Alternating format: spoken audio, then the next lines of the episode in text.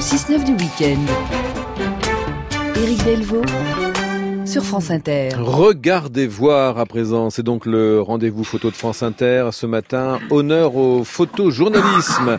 Et quelqu'un tous derrière les micros. Le photojournalisme avec le 30e euh, Festival international du photojournalisme Visa pour l'image, c'est à Perpignan.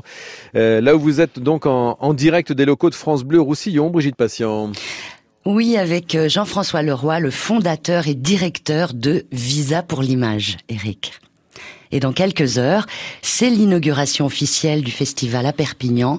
30 ans, ce n'est pas rien pour un festival. L'inauguration est donc à 9h ce matin.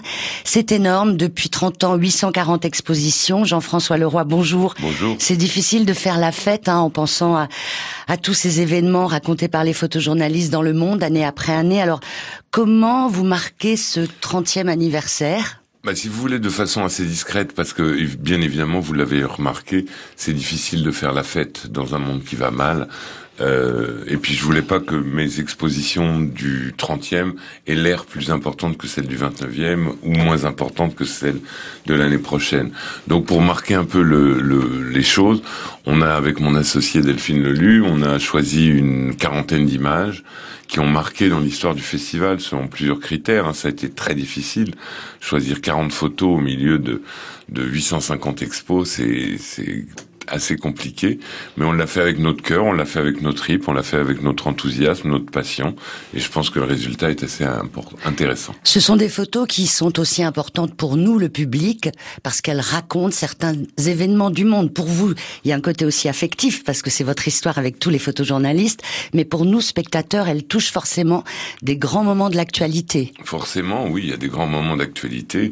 Euh, je ne comptez pas sur moi, Brigitte, pour de vous dévoiler des noms. L'expo ouvre dans trois heures et je ne donnerai pas un nom, c'est la surprise pour tout le monde. Oui, c'est une grande, grande surprise, même euh, pour les, les, photographes qui sont là présents et qui vont découvrir euh, tout ce passé de Visa pour l'image. J'espère que je vais pas me faire d'ennemis avec ceux que je n'ai pas choisis. L'expo ouvre au couvent des Minimes à 9h. À 10h, 10h. Ah, 10h. Ah oui, l'inauguration est à 9h. Bref, les autres expositions, Jean-François Leroy, parce qu'il y a évidemment, comme chaque année, un certain nombre d'expos qui évoquent encore là plein de sujets de l'actualité de 2018. Bah, plein de sujets, forcément, on a le Yémen, la Syrie, enfin tous les événements qui ont été importants dans le monde euh, cette année. Mais je crois qu'on peut dire que les deux thèmes principaux, ce sont les migrants, parce que les migrants, la crise des migrants, on en parle beaucoup avec euh, de façon épisodique, avec l'Aquarius, avec des choses comme ça. Nous, on fait deux expositions sur les Rohingyas avec Kevin Fryer et Paula Bronstein, une exposition sur la frontière entre Mexique et États-Unis, Edgar Garrido, et puis on fait évidemment l'expo d'Olivier Jobard, qui a suivi Gorban, ce jeune Afghan, pendant huit ans, et c'est un travail que j'aime beaucoup parce qu'une des dernières photos de l'exposition, c'est Gorban qui a obtenu sa nationalité française et qui va voter à la présidentielle. Je trouve le symbole assez fort dans ces temps où l'immigration est tellement décriée. Et là, Gorban n'a pas pu venir parce qu'il a trouvé un travail. Mais en tout cas, demain matin, Olivier Jobard sera là chez vous, Eric, sur France Inter. Et puis, il y a aussi l'environnement. Voilà, l'environnement, parce que la, la, la planète est dans un état catastrophique, qu'on a des des gens qui, dans des soi-disant grandes, plus grandes démocraties du monde, qui disent que le réchauffement climatique est une une erreur, que ça n'existe pas, que c'est une invention.